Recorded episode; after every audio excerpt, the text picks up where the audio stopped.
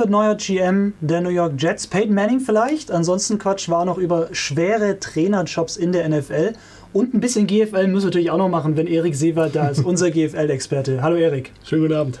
Schönen guten Abend an euch auch da draußen. Schön, dass ihr eingeschaltet habt zu Scout Report, das American Football Magazin. Chris Höpp hier.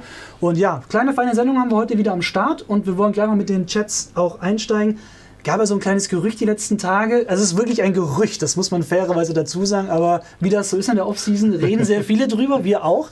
Peyton Manning, der ehemalige Quarterback, Super Bowl ja geholt, unter anderem mit den Denver Broncos 2016, wird er neuer General Manager bei den New York Jets. Sie brauchen ja einen neuen. Mike McCannon haben sie ja entlassen. Inzwischen so ein bisschen interimsweise übernimmt der Coach Adam Gase. Ja, Erik, was hältst du von diesem Gerücht?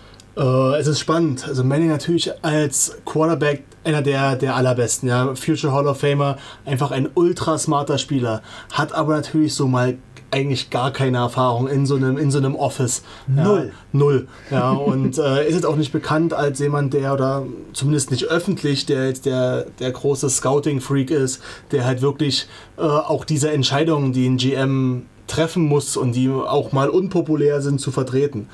Peyton Manning wird unglaublich smart, auch in seinen ganzen Endorsement-Deals eigentlich nie irgendwo groß äh, mit angeeckt. Äh, Wäre auf jeden Fall spannend. Du hast gerade schon angesprochen, als GM muss man ein guter Scout sein. Und wenn man sich jetzt mal so die Chats anschaut, Sam Darnold, klar, er ist noch in seinem Rookie-Vertrag, wenn er allerdings der Quarterback ist, den die Chats sich erhoffen, Franchise-Quarterback, dann ist irgendwann der große Zahltag. Und da musst du ja um ihn herum so ein bisschen was aufbauen. Und da musst du eben auch gut draften und gut picken. Und Peyton Manning hat das noch nie gemacht. Ja, du musst vor allen Dingen gut picken. Ja. Du hast jetzt mit LeVan Bell jemanden, wenn er bleibt, der einen relativ großen Vertrag hat.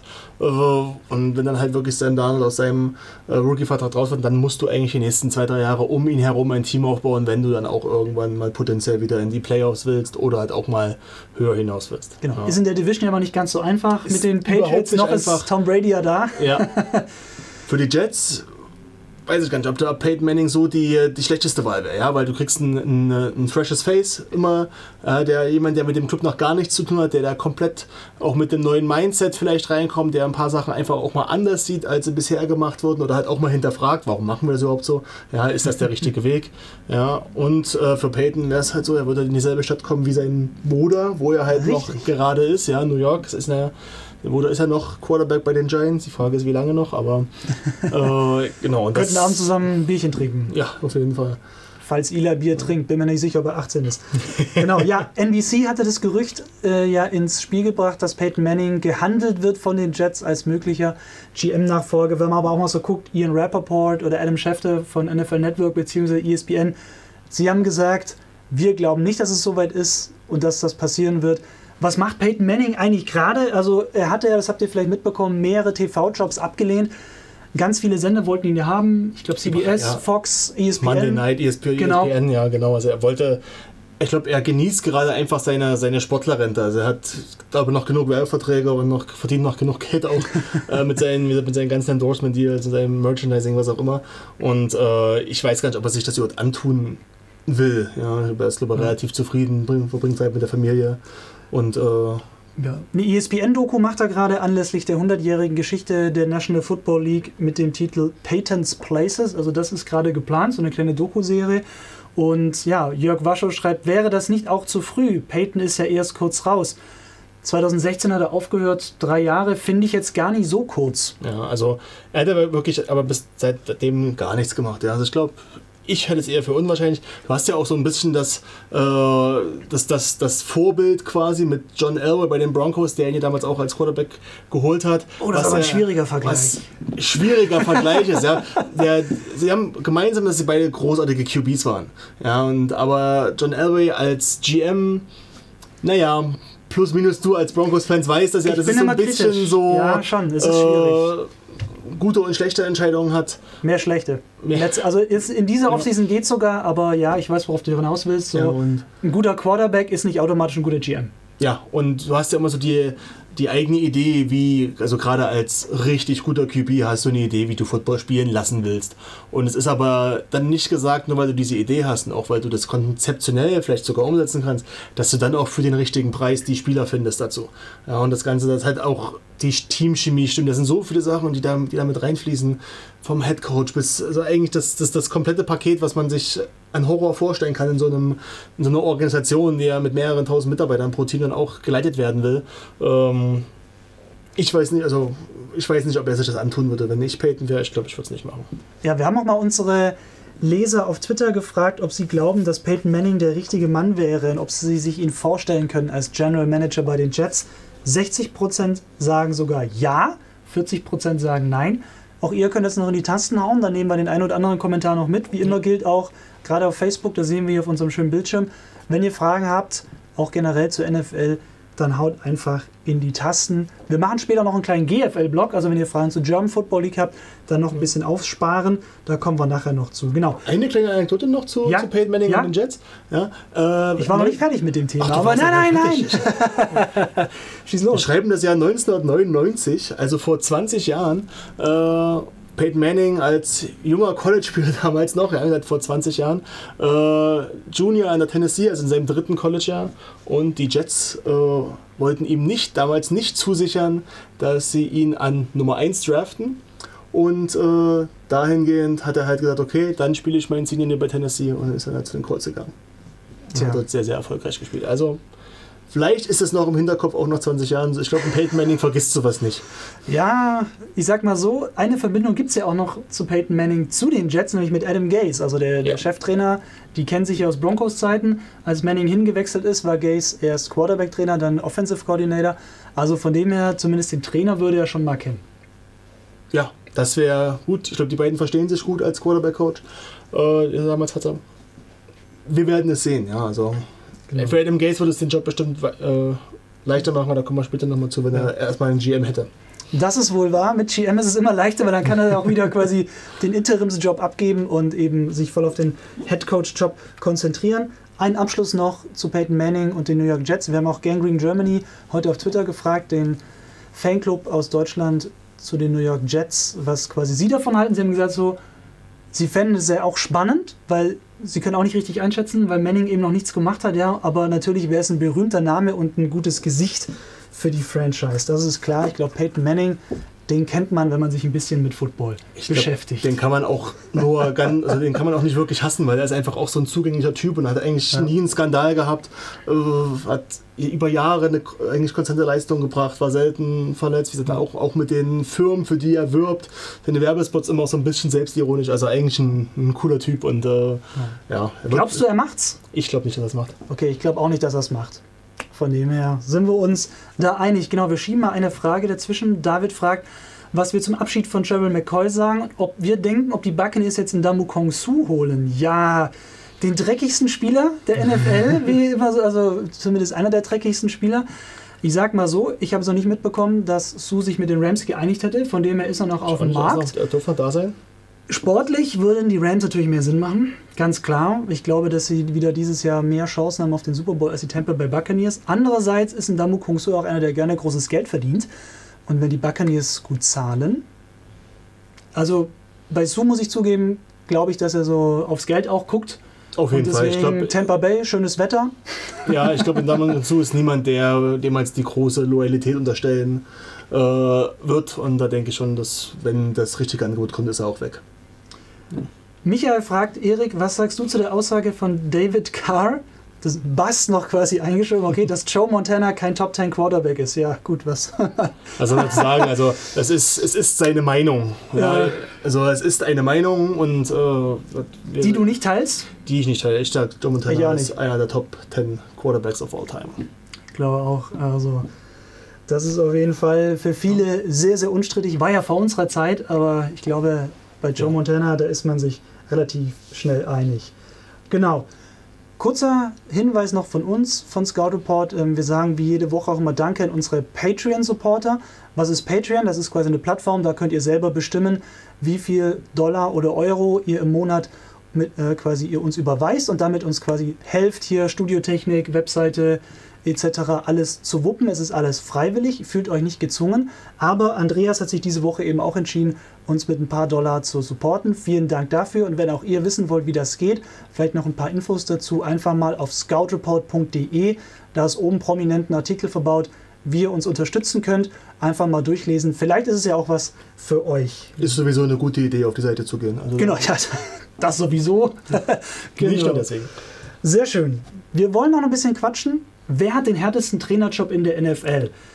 Anlass, es gibt so ein kleines Sports Illustrated Ranking und da wollen wir gerade mal einblenden, was der Autor von Sports Illustrated da gerankt hat. Also er sagt, Cliff Kingsbury von den Cardinals hat den schwersten Job. Ähm, ich gehe es einmal kurz durch, weil wenn wir es später als Podcast hochladen, dann ist es mit der Grafik immer schwierig. Freddie Kitchens von den Browns auf 2, Adam Gase, wir sind wieder bei den Jets, auf 3, Matt LaFleur von den Packers auf Platz 4 und Vic Fangio, neuer Coach bei den Denver Broncos. Und da muss man ein paar Gedanken gemacht und quasi auch unsere ja, Top 3 ausgesucht. Und Erik, wer, wer ist deiner Meinung nach der Coach oder die Coaches in der NFL, die den schwersten Job haben? Also der Coach, der den schwersten Job hat, ist für mich Adam Gase von den Jets, weil er hat gerade keinen GM, er muss gerade alles machen. Und wer schon mal Football gecoacht hat, egal auf welchem Niveau, weiß, was das für eine Arbeit ist. Ja, die sind gerade voll in den, in den Vorbereitungen für die Trainingscamps und für die, so eine NFL-Saison, die ich erstellen oder die ich arbeiten mit den Spielern, soweit sie dürfen, äh, am Off-Season-Programm. Ja, du hast ein paar schwierige Profis verpflichtet, oder du hast zumindest einen schwierigen Profi derzeit noch verpflichtet, das ist Levan Bell, wo du eigentlich nie weißt, äh, ob du ihn willst, willst, du ihn traden, willst du ihn behalten, äh, erscheint er dann, wenn es ihm, wenn's ihm passt, äh, kann er das ganze Jahr spielen. Äh, und ja, das ist für mich so die, in der Kombination auch von New York ist immer sehr, sehr viel mediale Präsenz. Das du hast ein wahr, schwieriges das ist Umfeld, du hast hohe Erwartungen, auch bei den Jets, seht es ja wieder. Ähm, glaub, dass, äh, ja, das ist für mich der, auf jeden Fall der schwerste. Ja, da, Genau, weil Jörg gerade kommentiert, gehe ich gleich mal kurz drauf ein, auch wenn es kurz ein anderes Thema ist, was wir dann von der momentanen Diskussion über die Draft-Lotterie halten. Da gibt es ein ganz aktuelles Stück auf scoutreport.de. da habe ich mir mal ein paar Gedanken gemacht, was dafür spricht und wie man es so durchspielen könnte. Also ich habe da eine relativ klare Meinung zu. Ähm, ich weiß nicht, wie Erik im Thema drin ist, also quasi Draft-Lotterie im Sinne auslosen wie in der NBA, Ja. der quasi den ersten Pick Ich glaube, es kriegt. ist durchaus sinnvoll, darüber nachzudenken, dass vielleicht für die, nicht mal von den Division-Teams, sondern für die letzten fünf oder sechs Teams oder acht Teams, 18 's dann, genau. acht, acht zu sagen, äh, ja, ihr wird ausgelöst, weil dann ist, entscheidet halt nicht die letzte Niederlage noch über äh, darüber, ob du den Nummer 1 oder Nummer 2 Pick hast, was schon mal ein Unterschied ist, auch psychologisch. Absolut. Äh, und deswegen, wenn man vielleicht so den letzten acht Teams oder man löst, man lost 1 bis 4 aus, dann 4 bis 8, dass man so ein bisschen Bewegung reinbekommt, dass es halt nicht, dass halt nicht auf dieses Tanking ankommt. Ja, weil das ist die letzten Spiele von Nicht-Playoff-Kandidaten oder die um nichts mehr gehen, die sehen ganz einfach auch nicht schön aus und dann siehst du auch, die Stadien sind leer, es interessiert eigentlich keinen mehr. ähm, da den, zumindest den Anreiz zu nehmen, schlecht zu spielen, das ist vielleicht gar kein schlechter ähm, Gedanke. ganz Genau. schlechter Dann kommen wir wieder zurück zu den schlechtesten Coaches. Ich habe auch mal meine drei Top, äh, nicht zu den schlechtesten Coaches, zu den Coaches, die den schwersten Job haben. So ist es richtig. Genau. Ähm, meiner Meinung nach hat Matt LeFleur von den Packers den schwersten Job. Ganz einfach, weil er ist jetzt quasi neu bei den Packers und er muss sofort liefern. Denn Aaron Rodgers ist auch nicht mehr der Allerjüngste. Du musst jetzt mit ihm was reißen. Ja. Wenn du es jetzt nicht tust, bist du quasi auch sofort bist du schneller weg, bevor du Käsekopf sagen kannst. Und deswegen, glaube ich, hat er relativ viel Druck. Cliff Kingsbury habe ich auch in meinen Top 3. Einfach, ja, Arizona, totaler Umbruch. Kyler Murray, das muss jetzt eigentlich auch klappen.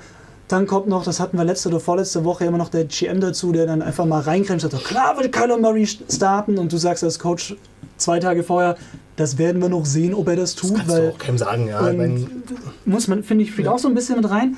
Und Platz 3 habe ich John Gruden von den Oakland Raiders, weil er hat einen mega Vertrag mit seinen 10 Millionen pro Jahr. Erste Saison war schlecht, vier Siege, zwölf Niederlagen, ist okay, es war die erste Saison. Jetzt konnte er draften, wen er wollte. Er hat Antonio Brown, er hat noch Tyrell Williams von den LA Chargers und jetzt muss bei den Raiders was gehen. Die, um noch meine Top 3 noch zu äh, komplettieren, ich habe äh, als zweiten Freddie Kitchens von den Browns. Okay? Ich glaube, bei den Browns sind im letzten Jahr durch die doch überraschend gute Saison ähm, so viele Erwartungen entstanden. Jetzt hast du noch Odell Beckham Jr. verpflichtet. Äh, du hast Baker Mayfield, der in sein zweites Jahr geht, der eine sehr, sehr gute Rookie-Saison gespielt hat. Ich glaube, da werden jetzt Erwartungen geschürt, die die. Browns war teilen. Ja, das, ich habe das auch Sagen schon sie ja gehört. selber. Sagen sie auch selber. Und äh, ich glaube nicht, dass das so gesund ist. Ich glaube, das wird äh, Freddy Kitchens begleiten. Und bei mir die Nummer 3, äh, Jason Garrett. Ja. Ah. Jason Garrett. Cowboys-Fan bringt die Cowboys-Sicht. Ja, weil äh, du hast mittlerweile wieder bei den Cowboys eine Generation, die sich so langsam auf den Zenit zubewegt, den auch so überschreitet. Klar, du hast einen jungen, einen jungen Running Back und einen jungen Quarterback, aber halt so die O-Line, die, die, das Linebacker-Core, ja, die werden alle auch nicht jünger und so langsam, ich glaube, äh, Jason Garrett ist ein Typ, ja, der steht immer Seitlinie, ja, super ab, aber du hast noch nichts wirklich gerissen. Du bist jetzt im ja. siebten, achten Jahr, ja, äh, langsam muss ich da mal ein bisschen was bewegen und die Playoffs sind für ihn Pflicht. Ansonsten, glaube ich, ähm, hm. wird er gehen.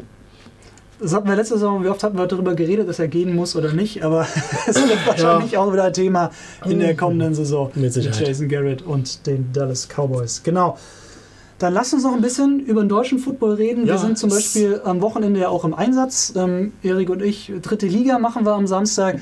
Berlin Adler gegen Cottbus Crayfish. Wen es interessiert, 16 Uhr auf der Facebook-Seite geht's los bei den Berlin Adlern. Und am Sonntag bin ich auch am Start bei den Berlin Rebels. Die empfangen die Hildesheim Invaders. Da geht es um 15 Uhr los. Und weil eben auch gerade schon die Frage kommt von Sabine, passt das perfekt, wenn wir gerade bei den Rebels sind. Erik, wie schätzt du die Berliner Rebels ein und was sagst du zum Frankfurt-Spiel? Fiese Frage an den ehemaligen, äh, einen ehemaligen Adlerspieler. Ähm, ich glaube, dass die Rebels es dieses Jahr schwerer haben, schwer haben werden. Ja, man hat gesehen, sie können, haben gegen Braunschweig in der ersten Halbzeit gut mitgehalten. Allerdings dann auch sehr stark abgebaut. Also da. Ja, beziehungsweise ich habe das Spiel, du, du das Spiel ja kommentiert. Also ich habe es nicht ganz gesehen. Die aber Lions haben in der zweiten Hälfte einfach nochmal ernster gemacht. Muss man ganz klar sagen. Ja. Also in der ersten Hälfte waren ja viel, beide Defenses haben den Gegner oft zu Three and Out gezwungen. Ja. Was ja viele zum Kotzen finden, wenn keine Punkte fallen. Ich finde das sehr geil. Und äh, in der zweiten Hälfte war es einfach so, dass die Lions so übermächtig waren und dann mhm. einfach, ja, die Pässe kamen an, die langen, die kurzen, super Mischung mit Laufspiel und Pass. Dann hast du noch mit Nico Schumann so einen Wide Receiver, der eigentlich die Statur vom Thailand hat und da haben sie einfach wirklich alles aufgeboten, was sie noch haben. Von dem her, aber ich gebe dir recht, für die Rebels wird es schwer, weil halt auch die Invaders dieses Jahr so stark weil, sind. Weil die Invaders aufgerüstet haben, weil Potsdam äh, mit oben spielt, auch dass das Berlin-Brandenburg-Duell quasi gewonnen hat, das erste. Und da ja, wen wollen die Rebels aus, dem, aus, den oberen, aus der oberen Tabellenhälfte schlagen dieses Jahr? Das muss man sich immer fragen, wenn es darum geht, Playoffs oder nicht.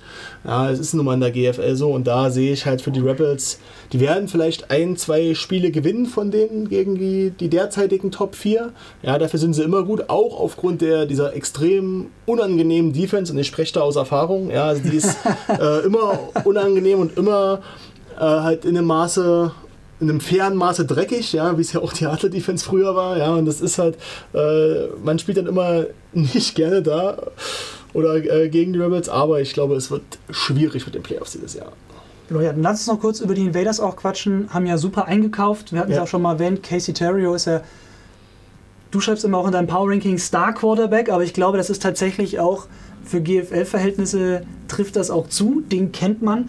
434 Passing Yards hat er pro Spiel bisher in dieser Saison. Das ja. ist wirklich krank. Also, Spielen, das ist die beste, brutal. Beste und, Offense der Liga. Genau. Was haben sie? 130 Punkte? 130 Punkte äh, in drei Spielen.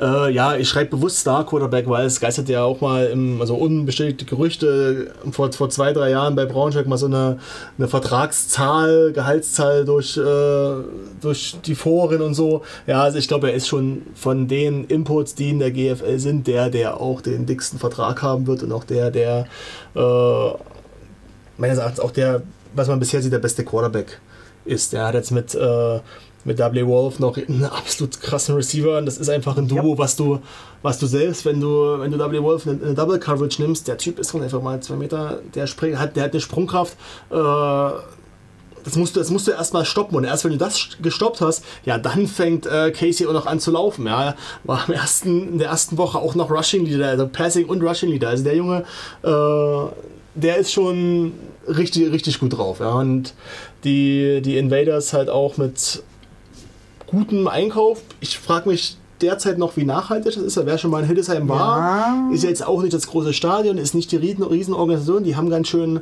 äh, draufgepackt. Äh, man, ich Hat die Frage ist, wie nachhaltig ist. Man hat es ja öfters schon mal gesehen. Es gibt Deutscher Football ist ja leider öfter nicht so nachhaltig, wenn man ja, also die, so sagen die möchte. Mavericks aus Mönchengladbach 2011 waren so ein Beispiel, die auch äh, unglaublich viel Geld investiert haben und dann in der nächsten Saison insolvent waren. Also man muss immer so ein Ja, bisschen Frankfurt gucken. jetzt letzte Saison. Frankfurt, ja.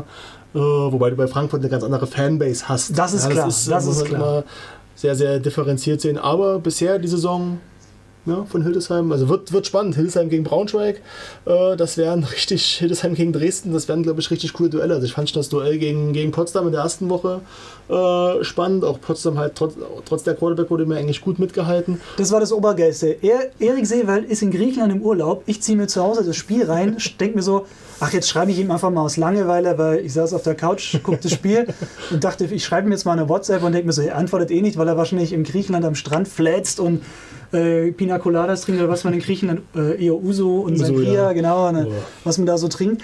Nee, von wegen, sitzt auch in Griechenland vor der Kiste, weil es gerade regnet, richtig? Ja, es hat, geregnet hat gerade geregnet an den Nachmittag. und schaut sich Hildesheim gegen Potsdam an und wir schreiben ja, und, 5000 äh, Sprachnachrichten und so. Ich dachte so, ey, unfassbar. Und deine Frau war nicht mal sauer. Meine Frau war nicht mehr sauer, wieder hat geregnet und da, äh, ja, da was will man anders machen. Der lebt GFL, der Mann hier. Der Mann lebt GFL, Ja. genau. Und Michael Wandi schreibt noch Terrios, der Montana der GFL, Zwinker-Smiley. Das Zwinker-Smiley war wichtig, weil sonst äh, hätte ich es, glaube ich, vielleicht für bare Münze genommen. Ist ein bisschen... Also er ist Ja. gut. Er ist, er ist, Er ist er gut. ist gut, ja. Wir haben über, über den Süden haben wir noch gar nicht gesprochen, Genau, aber bisher nur GFL Nord können wir aber gerne noch machen. Also Schwäbisch Hall bisher eigentlich das, das, das, das Gegenstück, das andere Puzzleteil zu Hildesheim mit der besten Defense. Die lassen sechs Punkte im, im Schnitt zu pro Spiel. Das heißt, Ein Touchdown nicht, nicht mal ein Touchdown mit extra oder zwei. Field Goals. Ja, also das muss man.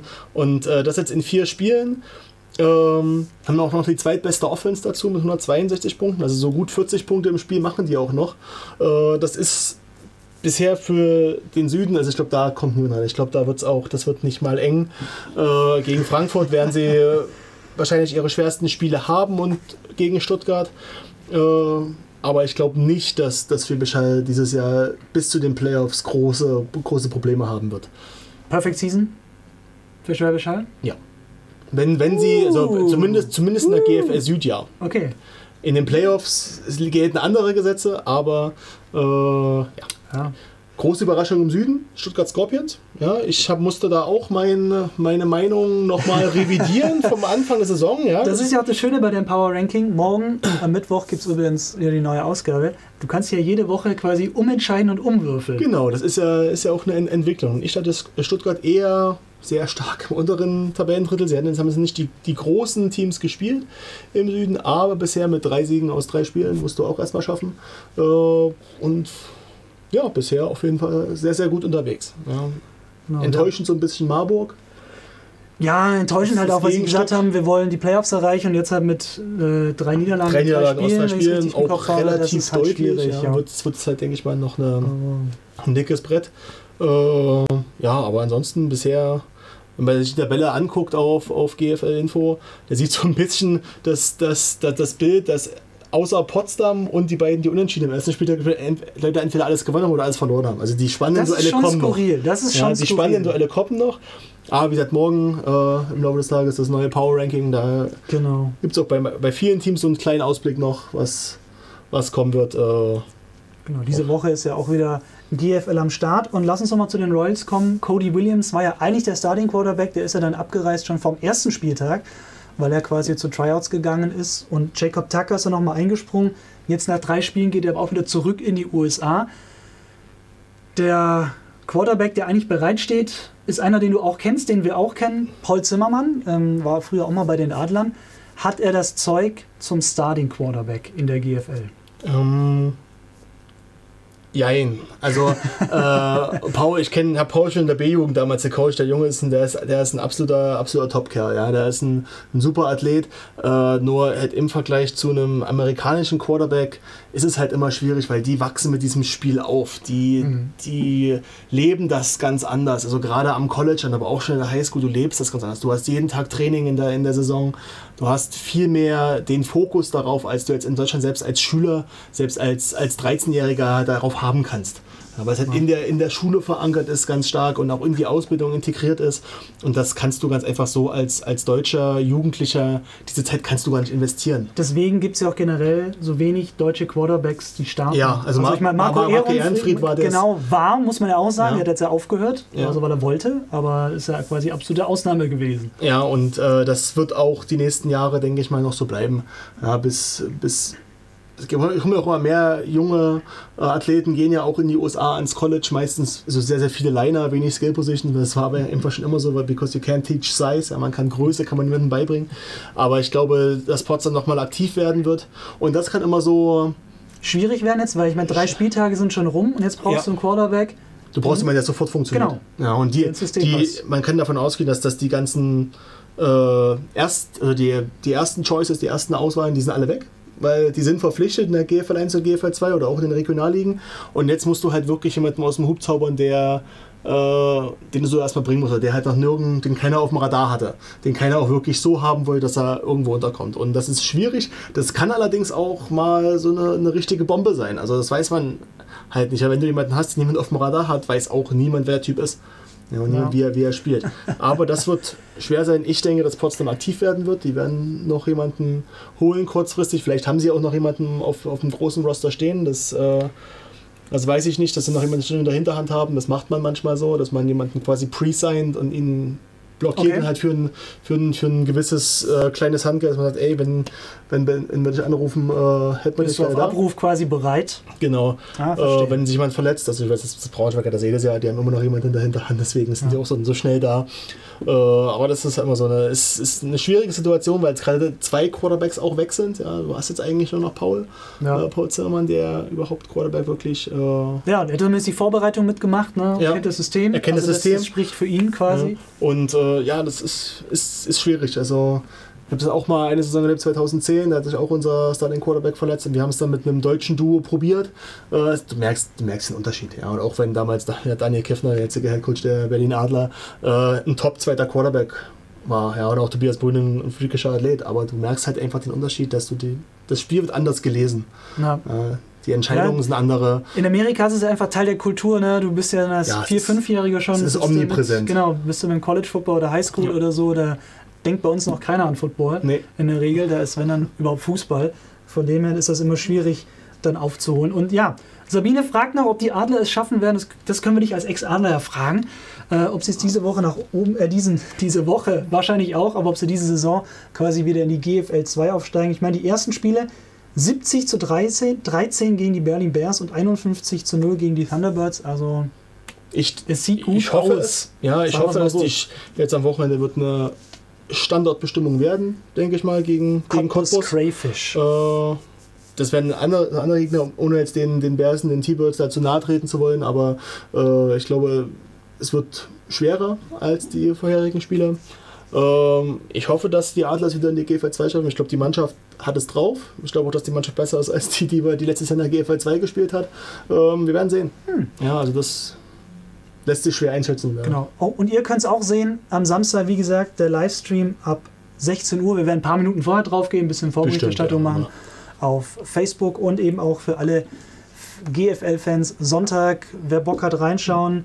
Die Berlin Rebels gegen die Hildesheim Invaders ab 14.45 Uhr auf Livestream kommen. Also immer live.gfl.info ist immer die Homepage, wo quasi alle Streams gelistet sind und auch auf der Facebook-Seite Vorhin kam noch eine spannende. Frage, die ist jetzt Ja. schon durchgerauscht, warum die Spieler so um die 30 Jahre aufhören zu spielen. Also Oh, sowohl- war das vorhin noch bei das- Peyton? Ja, Oder, das äh, kam kurz danach glaub ich, Okay. bei, bei den Coaches. mit. Ja, ein- klar, können wir noch mitnehmen. Ich bin ja jetzt auch, ich gehe jetzt auch straff auf die 30 zu und bin ja, auch so ein paar, alt, Erik, ein paar Jahre unfassbar. raus. Und äh, ja, man muss wirklich sagen, Football ist halt eine Knochenmühle. Ja, also egal auf welchem Niveau, egal wie gut die Betreuung ist, wie, die, wie gut die Physios sind, auch in der NFL. außer als Kicker vielleicht. Außer als Kicker, aber ja, das ist halt einfach eine, eine Knochenmühle. Jetzt überlegt euch, äh, wir haben, du hast in der GFL, in der Staffel sind acht Teams, das heißt, du hast 14 reguläre Saisonspiele plus äh, drei Playoff-Spiele plus eventuell noch zwei, drei europäische Spiele, also bist du so plus Vorbereitung irgendwo zwischen 14 und 20 Spielen im Jahr Mhm. und du hast meistens noch einen Fulltime-Job nebenbei äh, Also und einen du hast richtigen Job, mit dem man Geld Ja. verdient, genau. und du hast halt nicht im Mindesten die Betreuung, wie du bei dem NFL-Team hättest. Und das ist dann halt schon dieser, wo man auch wo ich immer noch vor jedem GFL, GFL 2 oder generell vor jedem Footballspieler in Deutschland einen riesen Respekt habe, egal auf welchem Niveau, weil du musst dich aktiv wirklich dafür entscheiden. Ja, und das tut weh. Ja, das tut auch deinem sozialen Leben weh. Du hast, du gewinnst eine neue Familie, aber du gibst auch immer ein Stück weiter von dem ab. Und äh, es geht ja doch wirklich auf die Knochen, also Knie, Schultern, Finger, Füße, Knöchel. Wir machen mal noch ein Special, wo wir quasi anhand deinem Körper durchgehen, was kaputt ja. ist und was noch heil ist. Dann kann man das mal ganz ja. plastisch und das, und das ist halt der, der Grund, warum. Also in Deutschland, ja. wer in Deutschland mit 30 noch Football spielt, Respekt. Es gibt ein paar Leute, die haben es noch länger geschafft, auch an, an den Linien. Aber äh, wenn du es bis 30 schaffst, in, in Deutschland Football zu spielen, dann ist das schon eine gute Sache. Die meisten hören halt nach dem Studium auf mit dem ersten Fulltime-Job. Äh, und ja, in der NFL ist dies, die Belastung nochmal höher, die Behandlung ist, ist besser, also das, das ganze drumherum und die Bezahlung.